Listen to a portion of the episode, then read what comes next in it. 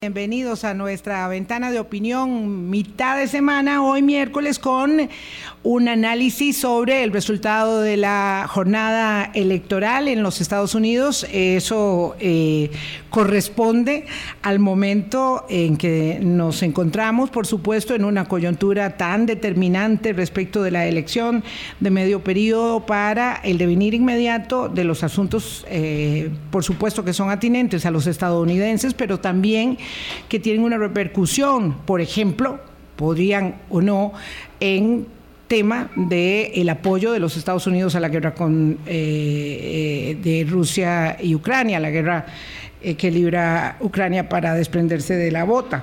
Pero bueno, lo cierto es que de eso vamos a conversar esta, esta mañana. Eh, Jesús Guzmán, eh, del Observatorio de los Estados Unidos del Centro de Investigación y Estudios Políticos de la Universidad de Costa Rica, me acompaña aquí en la mesa de Hablando Claro. Como en muchas otras ocasiones, le agradezco a Jesús su apoyo y su concurso. Buenos días, Jesús, ¿qué tal? ¿Cómo estás? Buenos días, Vilma. Muchas gracias por la invitación y muy buenos días a todas las personas que nos escuchan.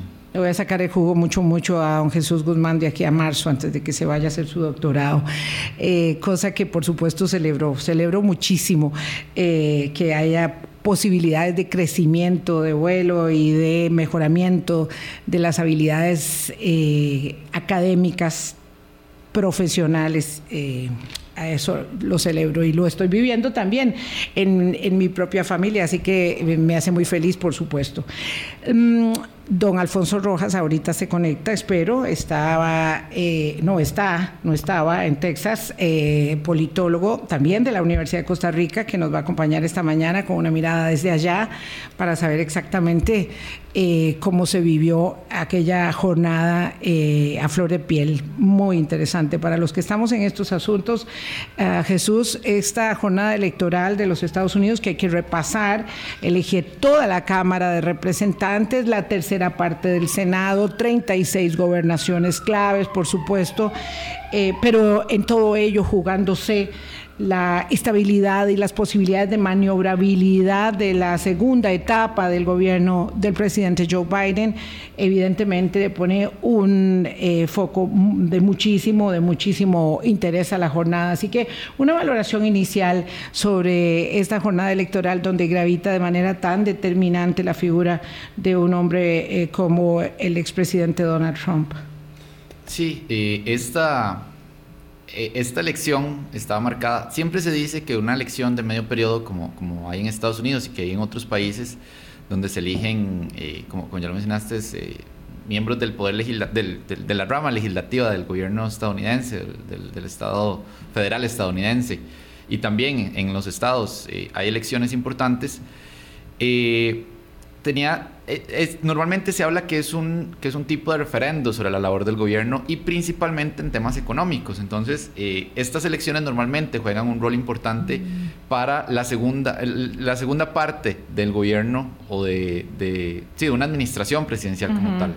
La última vez que el presidente, que un presidente salió aireoso después de la, en, esta segunda, en esta, en esta elección de medio periodo, es decir, que logró mantener mayorías en, en, ambas cámaras fue en el 2003 con George Bush. Eh, eh, recordar que veníamos, eso, esa elección fue en 2002, perdón, veníamos saliendo, veníamos empezando, mejor dicho, lo que era la guerra contra el terrorismo. Terrible. Entonces, eh, en ese momento George Bush tenía un alto apoyo ciudadano, pese a, a, los errores en el manejo de la economía y de otros temas, en, en el tema del, de la lucha contra el terrorismo, lo que se llamó en Estados Unidos esa guerra contra el terrorismo, ayudó mucho a que George Bush pudiera mantener el control de ambas cámaras en el 2003 a la mitad de su primer mandato. Y ojo, y ojo que eh, la política es sobre los resultados nada más en el momento, porque luego no gana la reelección.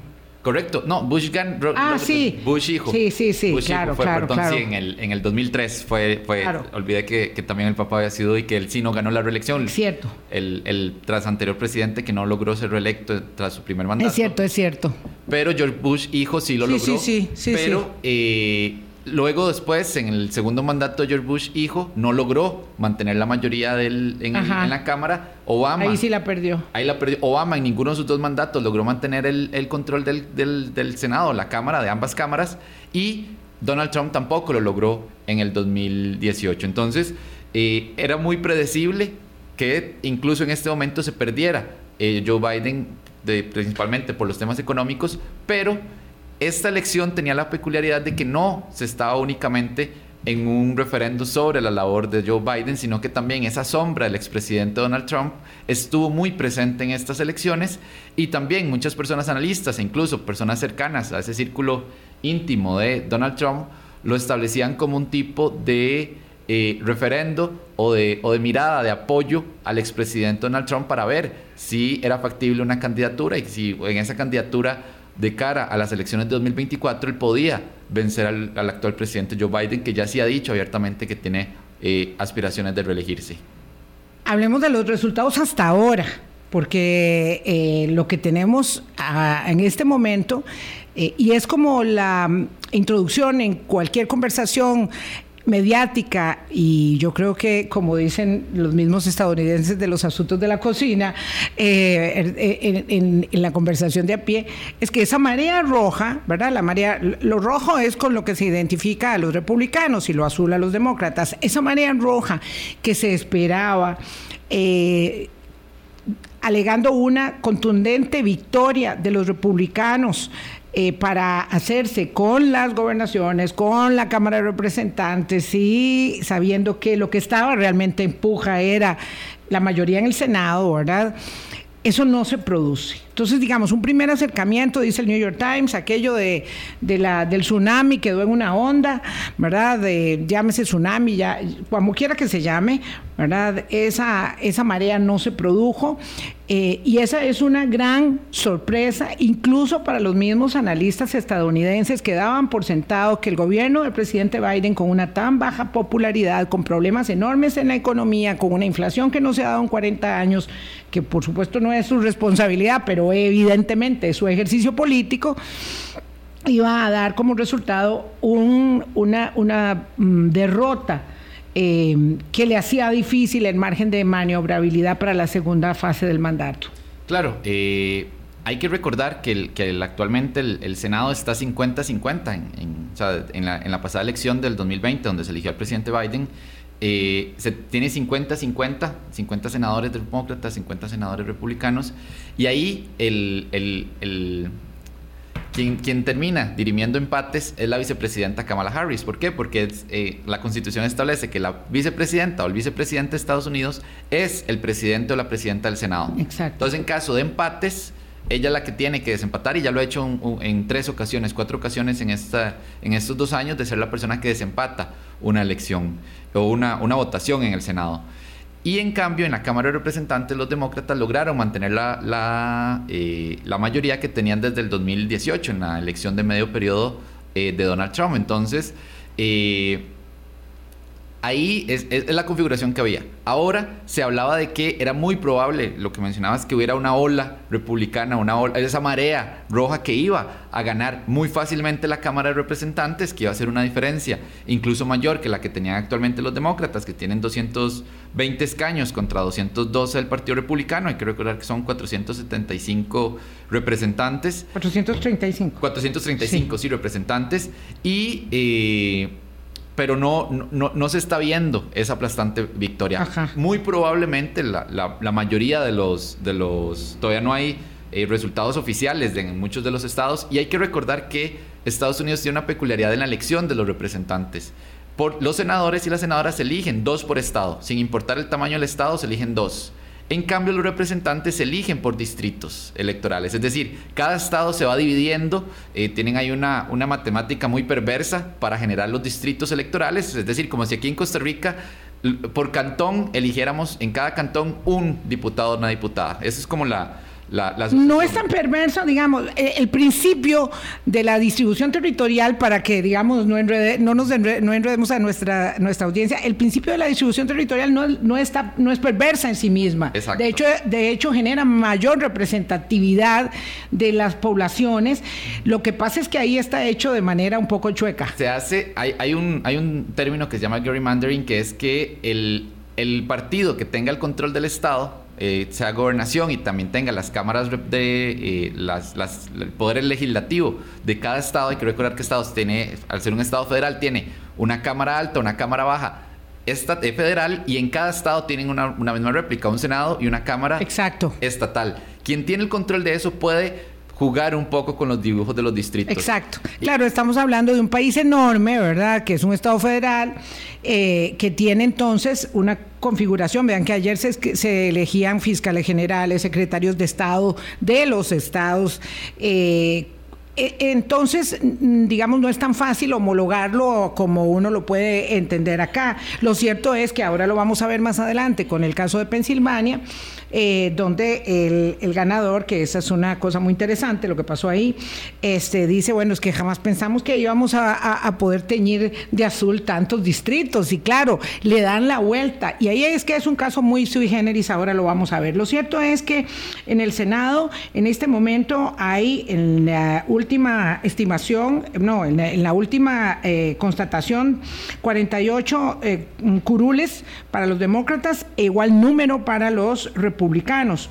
Y en la Cámara, según la última estimación, eh, bueno, el último dato publicado por CNN, hay 178 curules para los demócratas y 199 para los republicanos, lo cual, según lo que nos explicaba ahorita Jesús, no implica que todavía ninguno tiene la mayoría de 218, pero la proyección es que los republicanos alcanzarán eh, seis curules más aproximadamente de lo que ya tenían, con lo cual van a, alcanzar, digamos, una, una mayoría de la Cámara, pero no en absoluto la aplastante mayoría que se esperaba. Y eso es muy importante, entre otras cosas, para eh, el apoyo eh, de Estados Unidos continuado a, la, a, Ucrania.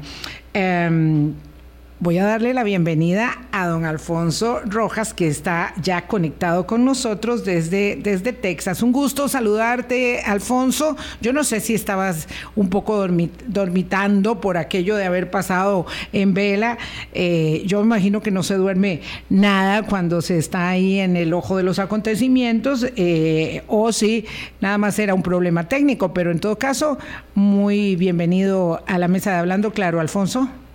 Hola Vilma, muchas gracias. Y sí, efectivamente mi computadora decidió actualizar justo en el momento que, que, estaba, que estaba entrando, pero sí, no, no se durmió anoche porque fue una elección en particular, como mencionaba usted, en lugares como Pensilvania, Nevada, Arizona, Georgia, muy cerrada.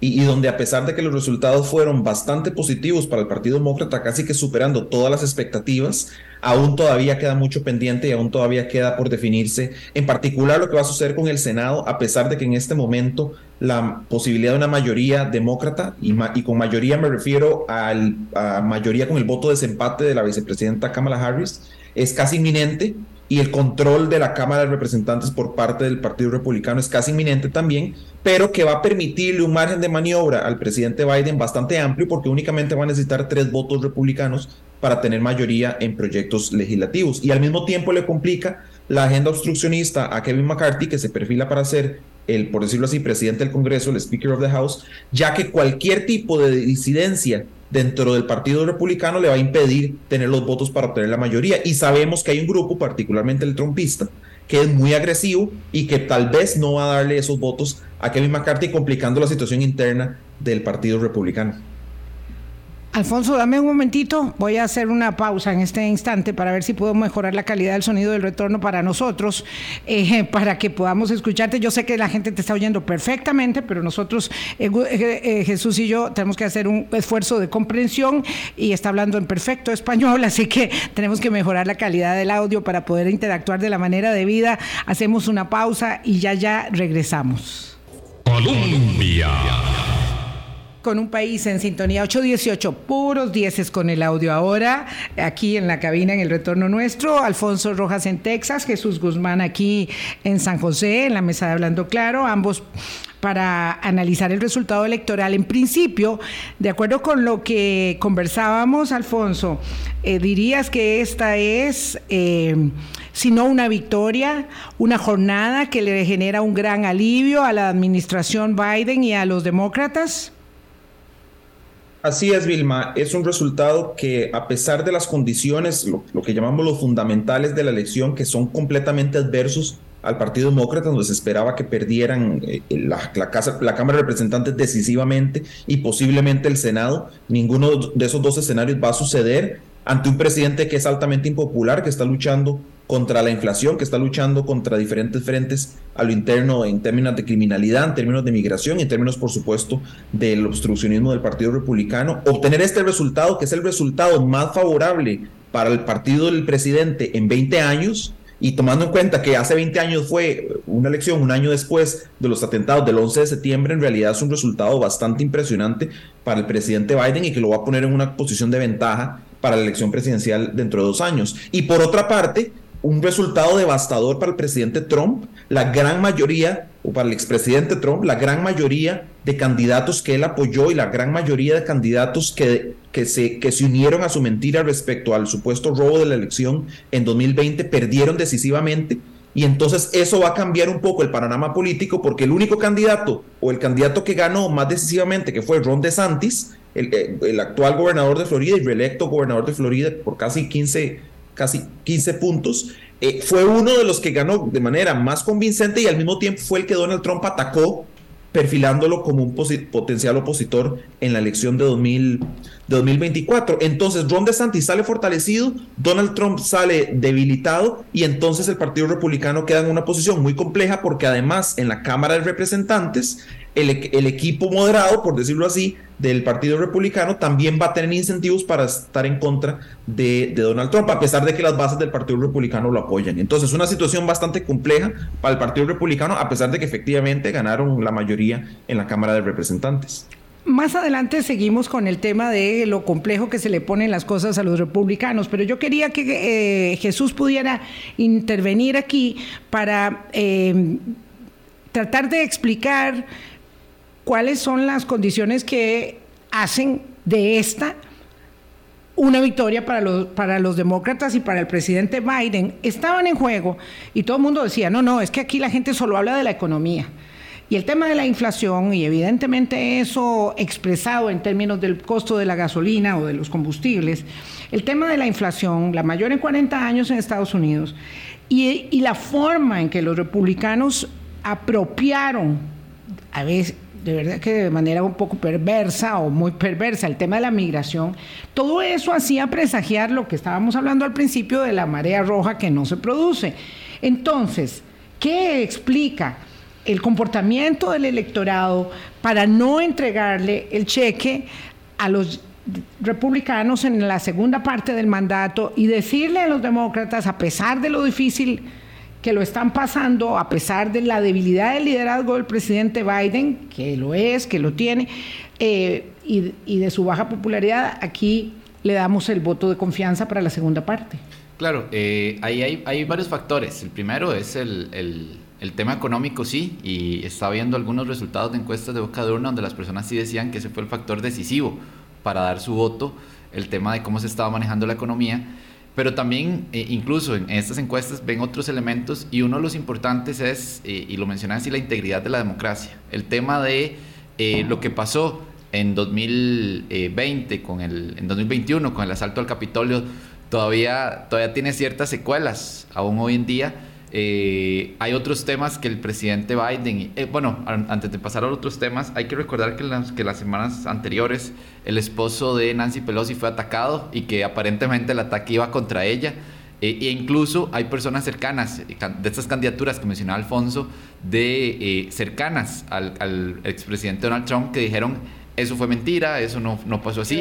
O incluso... Y el señor en el hospital gravísimo. Exacto. Y una persona dijo que eso eh, era, era cosa menor, o que incluso la misma Nancy Pelosi lo había buscado eh, que pasara por sus, por sus posiciones, eh, incluso un poco más progresistas que las del presidente Joe Biden. Entonces, eh, eso también juega y, hay, un, y hay, como elementos que, permean la, visión de las personas en cuanto a lo que es un tema electoral. Y el otro tema que desde el pasado mes de, junio, cuando ya se, bueno, desde marzo, cuando ya se, se filtró la, la, eh, la resolución de la Corte sobre el tema del aborto como derecho constitucional en Estados Unidos, y ya en junio, cuando ya se, ya se da a conocer el fallo como tal de la Corte, ese fue un tema que intentaron posicionar y que el presidente Joe Biden, la vicepresidenta Kamala Harris lo intentaron tener presente hasta ahorita. No lo lograron tener tan presente, o sea, ese tema se fue diluyendo con los temas económicos, pero eh, eh, discursivamente, si uno veía las redes del presidente Joe Biden, de la vicepresidenta Kamala Harris,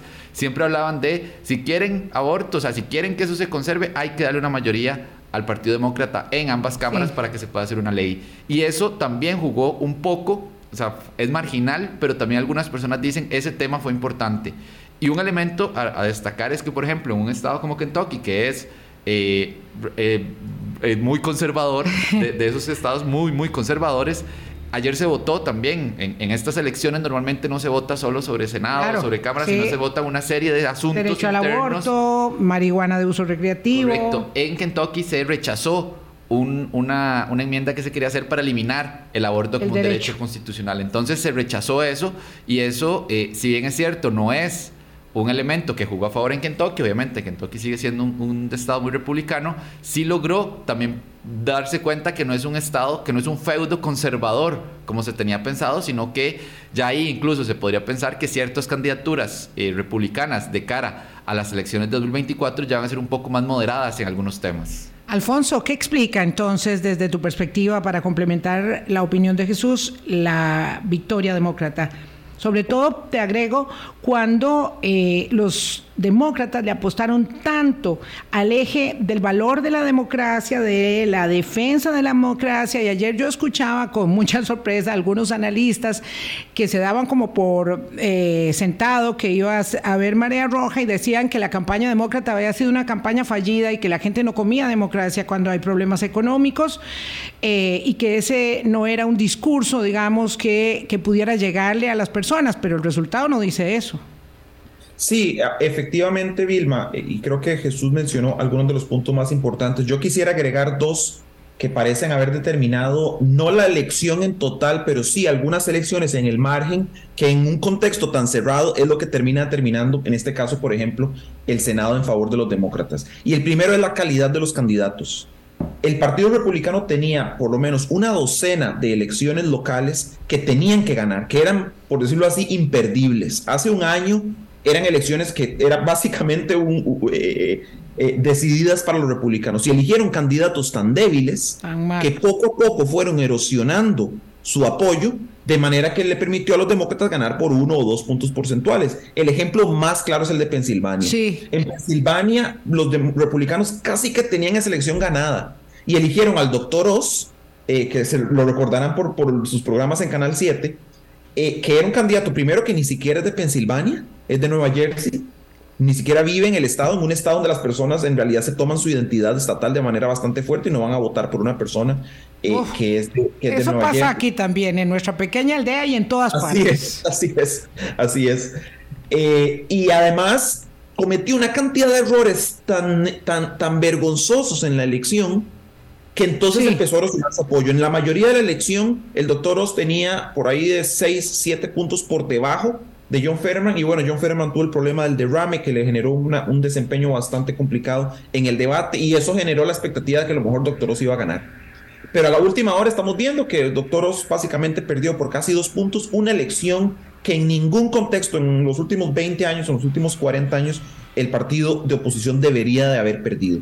Eso mismo sucedió eh, en lugares como el sur de Texas, donde los republicanos presentaron candidatos impresentables, en Nevada, en Utah, hasta en Florida presentaron candidatos en elecciones que tenían que ganar, que si hubieran puesto una persona, eh, digamos, promedio, habrían ganado, pero pusieron al extremista más radical, más impresentable posible, y eso les, les llevó a perder en los, en los márgenes. Sí, quería detenerme un momento en el tema este de Pensilvania que conversábamos antes de entrar al aire, Jesús y yo. Es de verdad una gran eh, victoria. Eh, yo no sé si decirlo de esa manera, pero creo que es una gran victoria de la, de la ética cívica. Eh, este doctor Oz ¿Verdad? Aquí la gente puede decir, ay, tan bueno, tan maravilloso, sí, yo lo veía en el programa de televisión, todo esto. Un trompista, ¿verdad? Pero, pero de, los más reconocidos trompistas, empezó a, entre esos errores que decís, a, atacar la condición del senador, eh, eh, del vicegobernador, perdón, eh, Federman, ¿verdad? Que había tenido un derrame cerebral como si eso per se justificara que eh, no tuvieran ese escaño los demócratas. Parece que eso se volcó más bien en su contra. Yo, yo supongo que hay una conjugación de factores como vos decís, pero bueno, Pensilvania había sido un lugar donde habían estado el presidente Biden, el, vice, el expresidente Obama, el expresidente Trump. Ese era un bastión y esa podría ser una de las victorias más grandes. Bueno, está Maryland también, o lo que vaya a pasar en Georgia, que es una interrogante, ya lo vamos a ver. Pero realmente esa es una, una victoria muy interesante de los demócratas y una caída que refleja que no es suficiente ser un trompista eh, para ganar contundentemente una elección como esperaba el propio expresidente Trump. Sí, en este momento ser trompista parece ser un problema más que una ventaja a efectos de una elección nacional. A efectos de una elección en la primaria del Partido Republicano es casi que una garantía. Sí. Y entonces ahí es donde los republicanos tienen que hacer el cálculo. Pueden ganar la primaria. Figueres. Perdón, digo, es que ya se sabía que podía ganar la primaria fácil, pero que no podía ganar la nacional. Así es, pero entonces el cálculo es en los distritos donde los republicanos casi siempre van a ganar, pueden elegir un trompista tranquilamente, pero cuando es una elección competitiva, tienen que echarse un poquito para el centro. Por supuesto que eso es algo que Donald Trump no va a permitir, y entonces ahí es donde va a surgir el roce, en particular contra un candidato que ahora se perfila tan fuerte como Ron DeSantis. Dicho eso, yo no creo que nadie, ni siquiera Ron DeSantis, pueda montarle una oposición consistente al presidente Trump, pero bueno, eso va a ser en beneficio del, del Partido Demócrata y por supuesto de los sectores moderados del republicano en el futuro ya que Donald Trump ha representado básicamente tres derrotas consecutivas para el Partido Republicano, las elecciones de medio periodo 2018, la elección presidencial de 2020 y las elecciones de ayer, a pesar de que nominalmente ganaron la Cámara de Representantes. Pero Vilma, otro tema que yo quería traer a colación, que explica parte de la victoria, o, más bien que atenúa un poco la derrota en la Cámara de Representantes, y Jesús hablaba hace unos minutos de lo que se le llama el gerrymandering, la construcción de distritos electorales, de manera que beneficien a un partido en particular.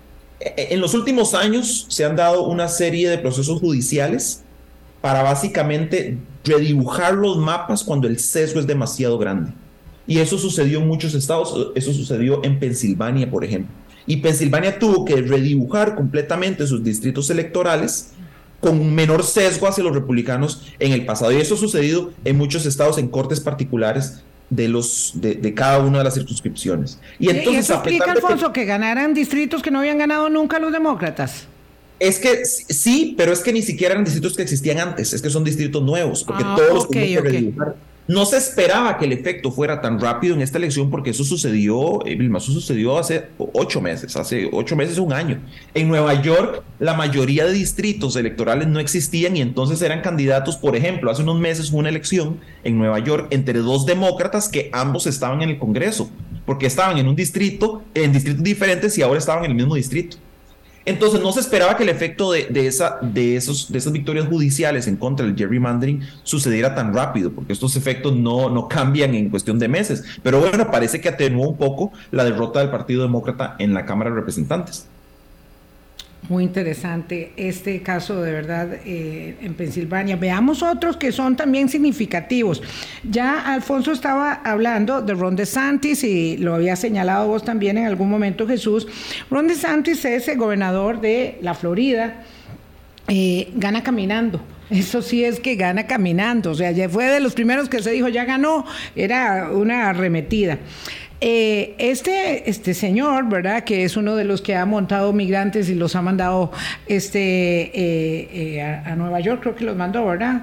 él de alguna manera Donald Trump dice, este es hecho a mi imagen y semejanza y ahora no puede lanzarse. Y hace unos días dijo unas cosas muy desagradables sobre Ron DeSantis, ¿verdad? Además dijo que no se postule, que no se me meta porque, porque ese es mi territorio. Yo quería dos, explicaran ustedes dos cosas. Uno, que está clarísimo que la Florida es republicano hoy, cuando se ha siempre decantado entre los dos partidos, la Florida es republicanísimo. Digo Marco Rubio, digo Ron DeSantis, o sea, ellos ganaron eh, prácticamente todo. Pero lo otro es esto de que Donald Trump va a anunciar el próximo martes en la Florida ¿verdad? Una noticia muy, muy, muy importante que, que, todo el mundo dice, bueno, ahí sí se va, se va a anunciar su, su, candidatura, va a poner los argumentos como le convengan, diciendo que no, que en realidad sí ganó mucho y no perdió, porque los que perdieron fue culpa de ellos y los que ganaron fue porque los impulsó. Eh, y entonces... ¿Esto en qué circunstancias? Si, eh, Alfonso dice que Ron DeSantis, de todas maneras, eh, va a tenerla muy difícil en la primaria, eh, de qué manera coloca la, puja en el Partido Republicano, sabiendo que falta mucho, pero que estamos en política electoral todos los días. Sí, claro. Eh, ahí hay, un tema, y, Alfonso lo mencionaba de él, de, que hay, de que hay varios partidos republicanos. No se puede decir que es una masa homogénea, igual que el Partido Demócrata. Ahí, por ejemplo, hay un grupo moderado, que es el republicanos que incluso es fácil para el presidente Biden poder negociar con ellas y ellos. El ex candidato Mitt Romney es uno de esos que está en el Senado actualmente, que fue candidato a la presidencia contra Obama en el 2012. Eh, y hay una serie de candidaturas o de, personas que son eh, moderadas en el Partido Republicano, que no caen en ese extremismo eh, ideológico de, derecha, ni, ni, conservador, pero que o sea, son conservadores, pero no son extremistas en temas o en muchos temas. Y que se podría considerar que son personas eh, que defienden la democracia como, como principio. y hay otros grupos que están más ubicados hacia la derecha. Y luego está este grupo que, que ahora se llama MAGA, que es el Make America, America Great Again. El, Hagamos grande América otra vez, que es el grito de campaña del trumpismo. Correcto. Entonces, ese grupo, es, es, es ese grupo se hace al extremo. Incluso antes estaba el Tea Party, en, el, el Tea Party en, en, el Partido Republicano, el Partido del Té, por así decirlo. Eh, que incluso ya ese grupo, en su momento, en la administración de Obama, era el, grupo más extremista. Ah, no, ahora ya resultó ser una reunión de té, de verdad. Ya no son tan extremistas hay que ver, por ejemplo, la, actual congresista que, perdió la, primaria republicana, que es Liz Cheney, que, Liz Cheney, que es la hija del ex vicepresidente eh, eh, de, George Bush, hijo. Eh, ya incluso ella se puede considerar moderada, cuando en su discurso inicial, incluso el, ex vicepresidente, son muy conservadores. Entonces, el Partido Republicano ha sufrido como una, una transformación muy fuerte por la irrupción de Trump en el, en el 16 y ahora, eso que mencionaba Alfonso, hay figuras, eh, recordemos en la, en, la, en la elección, en las primarias del 16, donde personas como incluso eh, Marco Rubio, Ted Cruz, que son eh, o que se consideran en su momento extremistas dentro del Partido Republicano, ahora se ven como personas moderadas a la par de, o que se vieron en su momento como personas moderadas, pero que ya en su discurso se tratan de, de acercar más a Donald Trump para poder acercarse a Donald Trump y, y llegar a esos lugares. Entonces, eh, hay, hay, hay, como que la base del Partido Republicano se ha, se ha convertido, se ha acercado un poco más a Donald Trump, pero eso también está jugando en contra del Partido Republicano, porque si bien sectores propios del Partido Republicano se acercan al discurso de Trump, aleja a los sectores moderados y que ya hay personas que, que incluso Liz Cheney decía, me tocó por primera vez hacer campaña a favor de los demócratas, me tocó soy conservadora, pero tengo que defender la democracia y tengo que estar en los. tengo que votar por los demócratas como, como, como arrepentida, pero tenía que hacerlo por un tema de democracia. Y de ética, porque yo soy una gran admiradora de Liz Cheney. Alfonso, eh, esto de verdad es un birli birloque para los republicanos, ¿verdad? Los que eh, no estuvieron y condenaron abiertamente la invasión del Capitolio, los que no estuvieron a favor de Trump, eh, republicanos que condenaron la invasión al Capitolio, que de verdad es una gran herida abierta en ese país. Eh, no pudieron continuar con sus carreras. Eh, creo que son ocho que, senadores que ya no continuaban o, representantes, me corrigen por favor, eh, que ya no podían continuar. Es decir, tal era el ostracismo al que se condenaban por la defensa de una postura eh, ética en política que no acompañara a los exabruptos de Trump. lo cierto es que esas personas la llevan mal y el partido mismo, ¿verdad? que fue colonizado por el trumpismo y por el, por el movimiento MAGA, eh, tiene una circunstancia, mm, digamos, muy compleja de cara a, lo que tiene que eh, enfrentar eh, y de cómo se va a conducir incluso. No me refiero solo a la política electoral, sino en la misma eh, Cámara de Representantes, donde pareciera que el gobierno de Biden va a tener suficiente manera de negociar con los moderados. Sí, Vilma, tal vez el caso más gráfico de ese, de ese problema que usted menciona es el de Lauren Boebert, que era una representante o era una representante de Colorado, que era uno de los más radicales a favor de Donald Trump, que hablaba de las conspiraciones y que hablaba de los reptilianos y que hablaba del nuevo orden mundial y comentarios antisemitas y comentarios en contra de las minorías, perdió una elección que nadie, realmente nadie esperaba que perdiera. Eh, y la perdió por menos de un punto porcentual y entonces va a salir del Congreso. Esa es una de las carreras que estaban surgiendo más a partir de esta ideología populista de Donald Trump que en este momento más bien van a salir del Congreso. Pero Vilma, yo quisiera también devolverme un momento a las elecciones de gobernadores porque eso nos ilustra muy bien qué es lo que está sucediendo en el Partido Republicano. Porque los republicanos en gobernadores en realidad sí obtuvieron victorias bastante importantes. La victoria de Ron DeSantis, como mencionaba usted, la victoria de Greg Abbott en Texas, que a pesar de que se sabía que iba a ganar, fue por un margen mucho mayor al que, al que se esperaba. Eh, la victoria de JD Vance en el Senado en Ohio también fue importante, a pesar de que esa no es, esa no es de, de, de gobernador. Y la victoria de Brian Kemp como gobernador en el estado de Georgia. Esto básicamente lo que ilustra es que los republicanos sí tienen una forma de ganar elecciones en particular cuando gobiernan y cuando a ojos de la población lo hacen de manera positiva. Brian Kemp y Greg Abbott, a pesar de que son muy conservadores, a pesar de que ideológicamente están muy similares a Donald Trump y lo apoyan en la gran mayoría de sus decisiones, son personas que han gobernado de manera, entre comillas, seria, de manera razonable, incluso hasta Ron DeSantis ha gobernado el estado de Florida de manera razonable, a pesar de que sí cae un poco en el populismo y en el efectismo de Donald Trump. Y en esos casos sí ganan elecciones de manera bastante consistente. Y el, el ejemplo que también refuerza este caso es en donde perdieron los republicanos elecciones de gobernadores. Y quizás el caso más importante en este momento, a pesar de que no está totalmente definido, es Kerry Lake en el estado de Arizona, que se esperaba que ganara la gobernación para el Partido Republicano y en este momento la está perdiendo contra Katie Hobbs por menos de un punto porcentual. ¿Y qué sucede con Kerry Lake? es conservadora, es maga, es populista, pero no ha gobernado todavía, a diferencia de Greg Abbott y Ron DeSantis, por ejemplo, o Brian Kemp. Y entonces, en este caso, la marca del intento de golpe de Estado, la marca del apoyo al trumpismo, la marca del ataque a la democracia, le hizo un efecto lo suficientemente negativo como para que pierda una elección que en este momento está 12 mil votos abajo. Entonces vemos ese contraste en las rutas en las alternativas que tiene el Partido Republicano para acceder al poder. Y eso es básicamente lo que va a convertirse en el, en el debate interno de ese partido, empezando hoy, a pesar de que las grandes bases y las grandes mayorías todavía van a seguir apoyando a Donald Trump. Son las 8.41, tengo que ir a una pausa eh, y vuelvo porque esto es muy interesante. Eh, más de la mitad de los candidatos eh, republicanos se decantaban a favor del discurso de que a Donald Trump le robaron las elecciones, porque sí, aunque usted no lo crea, ese todavía sigue siendo un discurso. La semana pasada lo dijo eh, Donald Trump, me robaron la, elección y ustedes lo saben y yo gané y la segunda vez por más votos que la primera, tarara, todo eso, ¿verdad? Que, que está ahí. Eh, lo esperanzador, lo realmente esperanzador para, para una persona que adhiere la institucionalidad democrática es que es que la gente está reaccionando frente a ello, está entendiendo que sí hay un peligro para la estabilidad y han, este resultado electoral tan, tan sui generis, tan interesante, lo, lo, demuestra. Pausa y regreso. Colombia. Con un país en sintonía 844, nos quedan ay, 11 minutos, entonces vamos a aprovecharlos bien.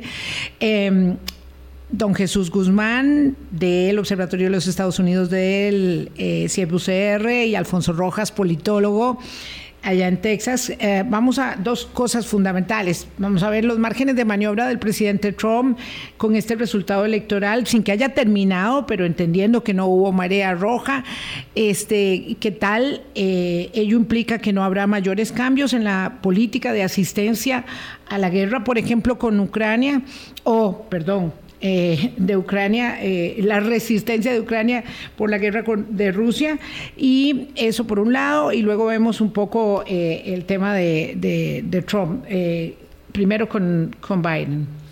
Sí, el, presidente Biden, a mi juicio, tiene la ventaja de que es, pese a que su liderazgo en estos dos años se ha visto bastante, bastante debilitado y se ha, cuestionado mucho su capacidad y su liderazgo y la conducción del, del país como tal, tiene una ventaja y es que eh, fue senador desde los 70 Entonces tiene una, bueno, excepto en el, eh, fue desde los 70 hasta el 2008 que fue electo vicepresidente. Presidente. Eh, siempre tuvo esa, es, esa marca, por así decirlo, de ser un negociador y un, y un, y un creador de puentes y un, operador político muy, muy, muy importante que lograba acuerdos muy, muy fácilmente con los republicanos. Hay que recordar que incluso con el ex senador ah, John McCain. McCain Sí, eh, tuvo una muy buena relación y, eran, y eran grandes amigos. Otro admirable, un admirable de la política. Claro, y pese a que tenían posiciones muy diferentes en muchos temas, lograban llegar a grandes acuerdos y consensos. Entonces, si la, si la idea es esta, o, o, se mira que el Partido Republicano sí va a tener la Cámara, pero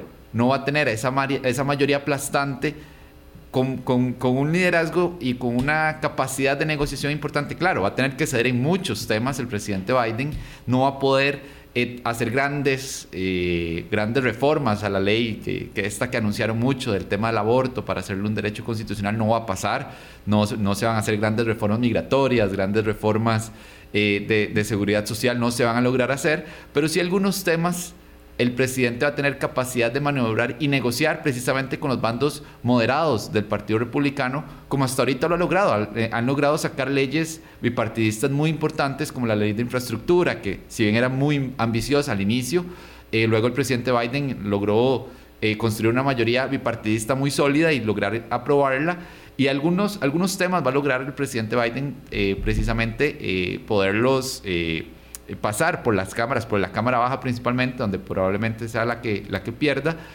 Y esto también al, lado republicano, esta derrota eh, del discurso trumpista fuerte, eh, también podría ser que muchas de las personas que lo que hacen es un, cálculo electoral, que ya empiecen a alejarse un poco de ese discurso de polarización tan efectiva de Donald Trump en 2016 y ya empiecen a a moderar de nuevo el discurso del Partido Republicano para algunos temas. Eh, Alfonso, los demócratas están eh, frente a un gran dilema porque de cara al proceso electoral próximo dice que no tienen un, sucesor, ¿verdad? Y que el presidente Biden, eh, pues obviamente está la consideración de esperar qué es lo que va a decidir, pero que pues no, no pareciera ser la figura, pero además no tienen una gran figura. En ese sentido, Kamala Harris no resultó ser eh, lo potable como figura política que se habría esperado eh, años atrás y eso los pone en una situación complicada de cara a la elección y si esa elección va a ser contra Donald Trump, evidentemente tienen que asegurarse una victoria, pareciera no hay otra cosa que proponerse una victoria electoral en el próximo periodo. Sí, eh, y ahí me refiero un poco a lo que mencionaba Jesús de la experiencia que tiene Joe Biden como político y, básicamente que se convierte en el político más consistentemente subestimado en la historia moderna de Estados Unidos. en, todo, momento se espera que Joe Biden va a fracasar eh, eh, eh, y sigue ganando una y otra vez. Un presidente en los últimos 40 años en este país que obtiene un resultado en sus elecciones de medio periodo como el que obtuvo Joe Biden anoche, básicamente se estaría hablando de reelección inmediata, reelección automática, básicamente. Y, aún así estamos hablando de, más bien de si Joe Biden va a buscar la presidencia. Entonces seguimos subestimando, seguimos eh, eh, midiendo con una vara diferente la capacidad que él tiene de llegar a acuerdos, la capacidad que él tiene de ganar elecciones y la capacidad que tiene de traer a personas que no necesariamente son de su partido para ganar elecciones y sostener el poder en contextos de alta polarización. Y aún así, si tras de eso va contra, contra Donald Trump, entonces el contexto puede ser más más ventajoso. Entonces, lo que quiero decir con esto, Vilma, es que a partir de hoy vamos a empezar a ver una narrativa muy diferente respecto a la administración de Joe Biden. Su popularidad va a empezar a explicarse más por el contexto de polarización, pero ha sido efectivo desde el punto de vista del gobierno. Ha pasado proyectos importantísimos como, como la deuda estudiantil, como el Inflation Reduction Act, que es la política pública ambiental más grande implementada en la historia por cualquier país en el mundo, y una victoria en regulación de armas que, que ningún presidente ha podido pasar en más de 25 años. Y bueno, la economía en algún momento, en principio, debería empezar a, empezar a mejorar. Y se sabe, y creo yo que la población está empezando a internalizar el hecho de que no es necesariamente la acción del presidente Biden, sino que es un contexto inflacionario global eh, bastante complicado y que también ya estaba empezando con el presidente Trump. Con todo esto lo que quiero decir es que la narrativa va a cambiar a partir de hoy. Los republicanos van a tratar de ver esto como una repudiación del presidente Biden, pero eh, es muy difícil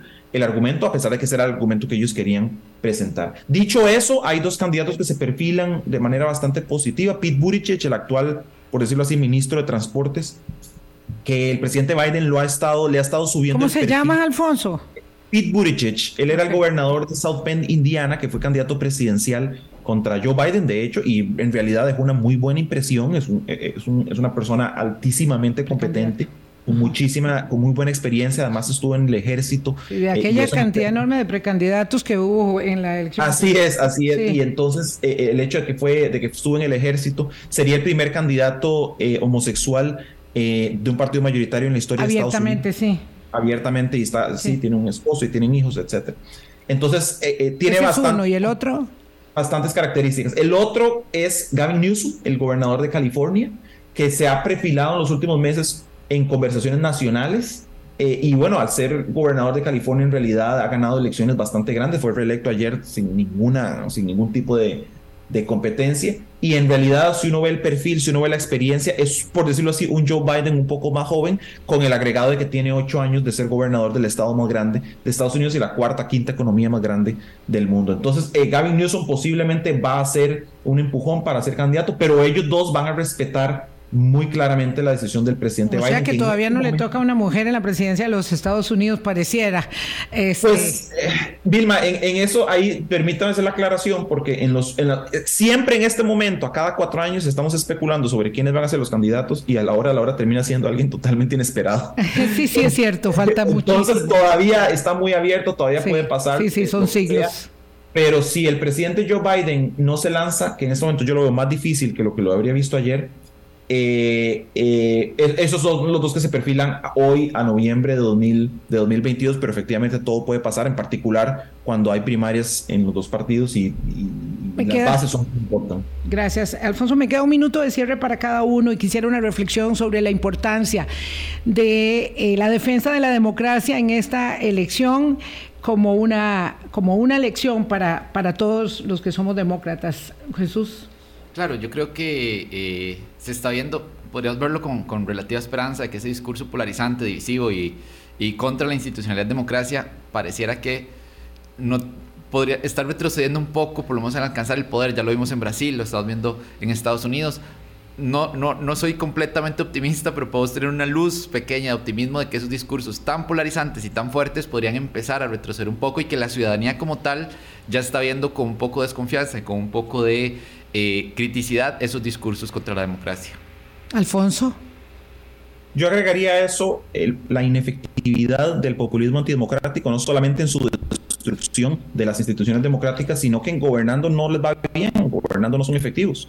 Y entonces, en ese sentido, a las personas que les interesa la democracia y a las personas que les interesa tener buenas condiciones de vida, en realidad no son una alternativa eh, viable o atractiva. Y en ese sentido puede haber, como dice, como dice Jesús, esperanza de que las cosas empiezan a cambiar porque definitivamente la tendencia en los últimos años no ha sido muy positiva. Voy a acuñar esto de la inefectividad del populismo democrático. Eh, don Alfonso, me lo robo. Eh, Sabe, yo tengo una sonrisa de oreja a oreja y la verdad es que tengo más esperanza hoy que ayer, antes de esa elección, seguro tengo más esperanza que Jesús porque tengo muchos más años que él y entonces, claro, eh, mm, he estado muy, muy teñida de esa esperanza eh, eh, viendo lo que le pasa a la democracia. no lo dijimos, pero bueno, en, en, esta elección hay muchas cosas, muchos elementos que se nos quedan todavía. La semana entrante, después del anuncio del señor, este, vamos a tener un programa nuevo sobre sobre ello el próximo miércoles y el viernes vamos a hablar de la encuesta CIEP UCR que tiene datos muy interesantes. Espero que podamos hacerlo este mismo viernes, no con Jesús, sino con Ronald, su colega del programa eh, de investigación de eh, la Universidad de Costa Rica CIEP UCR. Gracias, Alfonso. De verdad que siempre es un gustazo escucharte de allá y que cuando vengas acá también estés con nosotros. Gracias, Jesús. Gracias a ustedes, amigas, amigos. Pásenla bien. Hasta mañana. Hablando claro.